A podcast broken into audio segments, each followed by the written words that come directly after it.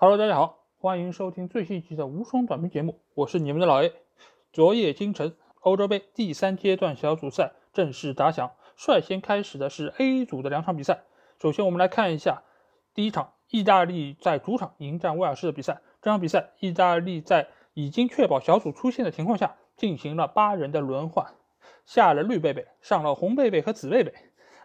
只保留了若日尼奥、多纳鲁马和博努奇三个前两场的主力球员，其他全部都换上了替补，以轮换阵容达到全力备战淘汰赛的目的。那这场比赛开始之后，其实意大利队并没有因为上了这么多的替补，在实力上有所影响。因为我们之前在节目中也跟大家提到，现在的意大利队其实整个战术体系已经搭建完成，用不同的球员，其实对于他们本身打法上的一个变化是不大的。所以这场比赛其实，呃，从一开始意大利还是占据一个非常明显的优势，而且这场比赛由于双方都已经，呃，在出线权上，呃，占据比较主动的位置，所以双方的一个整个打法也比较的开放，精彩的场面也层出不穷。尤其是意大利的那个进球啊，我们可以看到这个任意球的配合是非常精妙，先是前一个球员的一个晃动给。维拉蒂创造了一个传球的机会，使得佩西纳在禁区里面拿到了一个射门机会，将球打入了死角。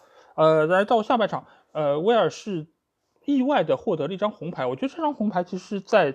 判罚尺度上面是有一些些的问题，因为我觉得这次欧洲杯的裁判，其实我们之前也提到过多次。首先就是来自于不同地区的一个裁判的判罚尺度其实是有所区别的。另外就是对于 VAR 的这么一个。呃，一个标准的拿捏，我觉得相比于其他的一些联赛的一个俱乐部，由于它是有一个专门的足协或者说是一个联盟来制定规则，所以他们相对来说的一个标准是比较统一的。但是作为欧洲杯这样一个比赛，呃，裁判来自于五湖四海，而且他们对于各个呃联赛的一个掌控，其实标准是不同的。所以我们会发现，这个红牌尽管它是一个踩踏，而且踩到了球员的脚，但是我觉得如果是作为本届比赛的第一张直接红牌，我觉得尺度是有点过于严厉了。但是由于这张红牌的一个影响，使得威尔士之后的一个进攻大打折扣，呃，只能立足于防守。当然，这一场零比一的告负也使得他们依靠净胜球的优势获得了小组第二，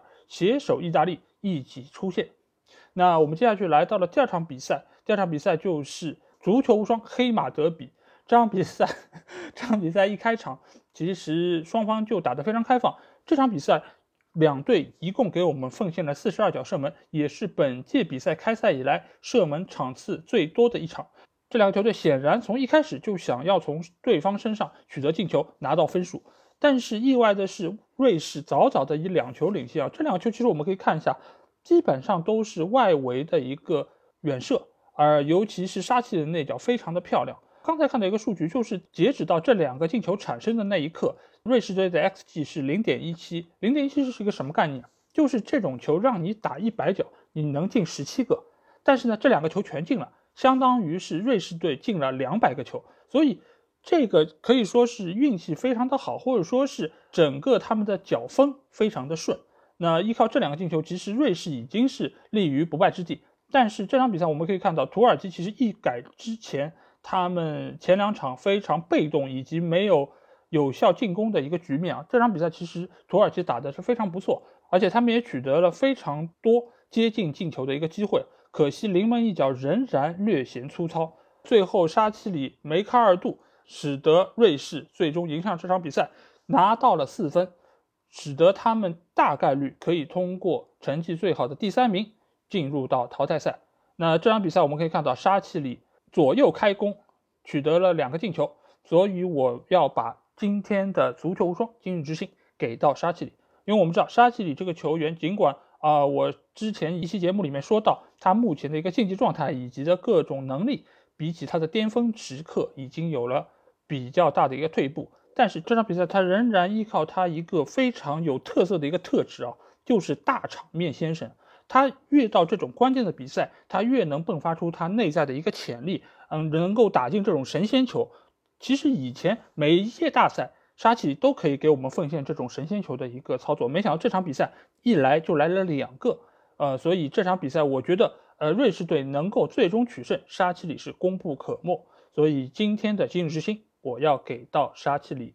那 A 组的两场比赛已经尘埃落定，呃，意大利获得小组第一，威尔士小组第二，瑞士获得小组第三，土耳其垫底出局。那我们接下来会来展望一下今天晚上要开始的四场比赛。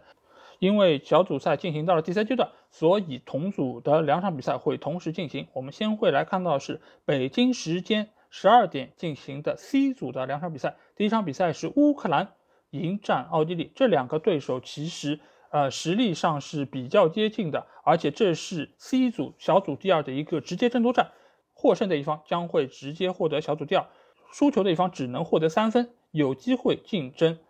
成绩最好的小组第三。如果两队打平，乌克兰队将以进球数的优势获得小组第二。啊，那我们可以看一下这两个队伍最近的一个状态。最近来说，乌克兰队的亚穆连科状态极其出色，连续两场比赛取得进球，一共交出了两球一助攻的优良的表现。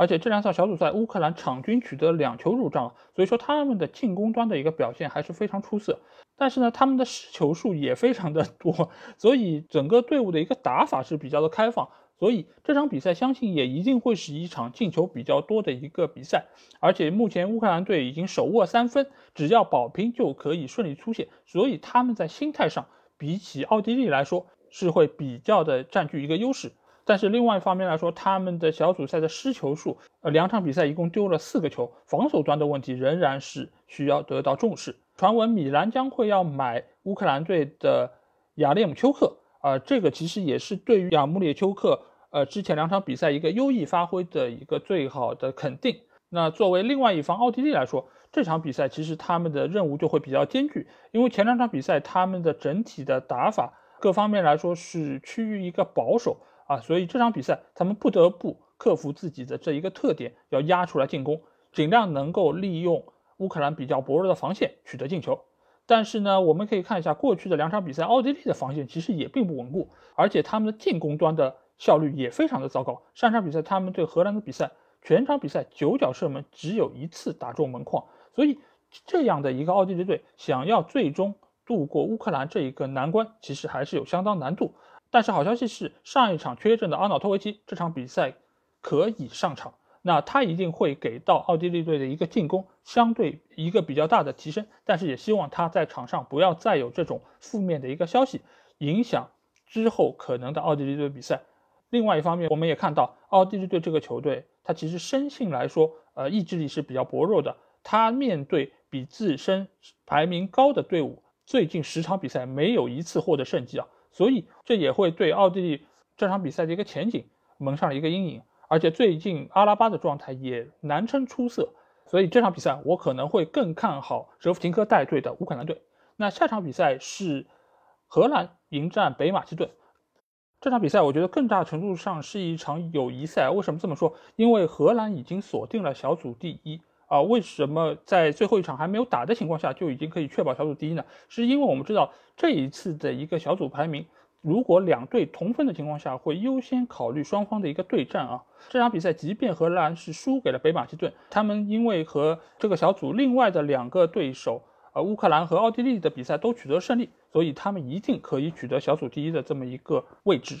而北马其顿由于前两场比赛全部告负，而且他们对于乌克兰和奥地利的一个对阵全部都是以失败告终。所以他们就算是能够取得最后一场比赛的胜利，也仍然将以小组垫底的一个成绩从小组里面淘汰。所以这场比赛其实有几个看点啊，一个看点就是潘德夫，这将是他最后一场比赛代表北马其顿出战，所以这也是他的一个告别之战。另外一方面来说，呃，荷兰队这场比赛由于确保小组第一，所以他们一定会派出大量的替补球员出战。因为有一个摄影师，他在训练场上拍到了荷兰队助理教练的一个小抄啊，上面说到了就是马伦和格拉文贝尔奇这场比赛将会首发出战。我不知道，呃，最终的一个情况是不是就如这个小报的消息一样？呃，另外一方面来说，德佩由于已经确定加盟巴塞罗那。那这个对于这个球员本身，他这次出战欧洲杯的一个状态会有一个保证啊，因为毕竟他的未来已经敲定，所以他能够更加全身心的投入到这场比赛之中。呃，另外一方面来说，呃，由于目前呃，荷兰队的中后场的一个伤病情况还是比较的严重，所以这场比赛对于他们球员调整状态、节省体能这一部分也是会有一个比较大的一个好处。呃，另外一方面，对于北马其顿来说，这也是他们本届比赛的最后一场比赛，所以每个球员都一定会把自己的呃体能还有竞技状态都保留到这一场比赛。所以这场比赛其实，呃，我觉得荷兰可能会面临北马其顿的考验。呃，但是呢，由于北马其顿的实力还是摆在那里，所以我觉得荷兰可能会取得一场小胜，以小组第一的资格出现。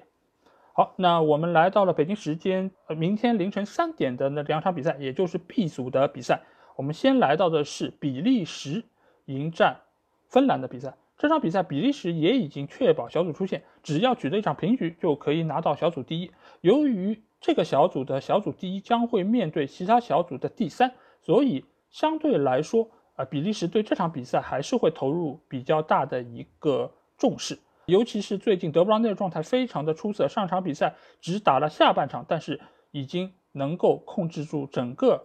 场面，而且奉献上了一传一射，帮助球队逆转获胜。而且目前来说，整个比利时队的状态是处在一个越来越好的状态，尤其是大阿扎尔上场比赛。出场之后，也给大家奉献了令人印象深刻的一个表现，所以我相信这场比赛马丁内斯一定会排出一个以老带新、主力带替补的一个阵容，争取最小代价拿下芬兰这场比赛。而芬兰队前两场比赛仅仅收获一个进球，进攻火力还是比较的一般。但是上一场比赛面对俄罗斯的时候，他们仍然创造出了十一次射门机会，啊，一个进攻反击的一个效率还是非常不错。而且依靠他们的主力前锋普基在前场的一个牵扯，我相信仍然可以在这场比赛中创造出一定的机会。但是是不是能够攻破比利时队以及库尔图瓦把守的大门，我觉得仍然是不太乐观。所以这场比赛我会看好比利时队。以一场小胜结束他们的小组赛比赛。那最后一场比赛就是俄罗斯迎战丹麦啊！这场比赛其实也是非常关键，因为这个小组的一个出现的情况需要比较俄罗斯队和芬兰队最后比赛结果。如果是同分的话，俄罗斯队会因为之前的胜负关系而取得小组第二。那这场比赛，呃，对于俄罗斯队比较有利的一点是，上场比赛已战胜了芬兰。取得了一个出线的一个主动权，使得他们这场比赛的一个士气会得到一个比较大的提升。而且俄罗斯队之前和丹麦的交锋也是相对来说比较占优的一方，所以这场比赛整个来说对于俄罗斯，它一定是一场必须要拿下的比赛。而且本身来说，他们上一场比赛的防守端的表现也比第一场对于比利时有明显的提升。所以我会觉得俄罗斯这场比赛会有比较大赢面，而对于丹麦来说的话，由于埃里克森的事件，使得他们整个小组赛的表现都是一个灾难级的。尽管上一场比赛他们整个的势头有所恢复，但是目前来说，整个中场线如果缺少像埃里克森这样一个充满了创造力的进攻球员，仍然很难给到前锋线一个良好的支持。尽管上场比赛保尔森也取得了进球。但是如果只是依靠这样一个高中锋的存在，我相信，呃，丹麦队仍然会比较的吃力。但是这场比赛，丹麦仍然存在一个爆冷的可能性，给我们带来一场出其不意的胜利。因为，呃，前两场比赛尽管丹麦都没有办法取得胜利，但是他们的表现其实一点也不差。尤其是第一场比赛对芬兰啊，全场压制芬兰的一个进攻，但是得势不得分，而且连点球都没有罚进。所以这两场比赛，其实我们也可以看到，丹麦队整体的一个实力还是下限比较高的。所以面对俄罗斯这样一个硬桥硬马的一个球队，我觉得丹麦队未必没有获胜的可能性。所以这场比赛，我觉得有可能是今天晚上四场比赛里面最为激烈和最有看头的一场比赛。那比赛进行到这个阶段，我觉得每一场比赛。每个球队都会有自己的想法和他们的战略考虑，所以我觉得意外的可能性会比前两轮小组赛会更高一些。但是对于中国球迷不太好的消息就是九点场的比赛已经没有，现在只有零点和三点的比赛，对大家看球来说会是一个比较痛苦的一个经历。好，那今天的节目就到这里。如果你有什么话想跟我说，那可以来加我们群，只要在微信里面搜索“足球无双”就可以找到。期待你们的关注和加入。那今天节目就到这里，明天我们再见吧，大家拜拜。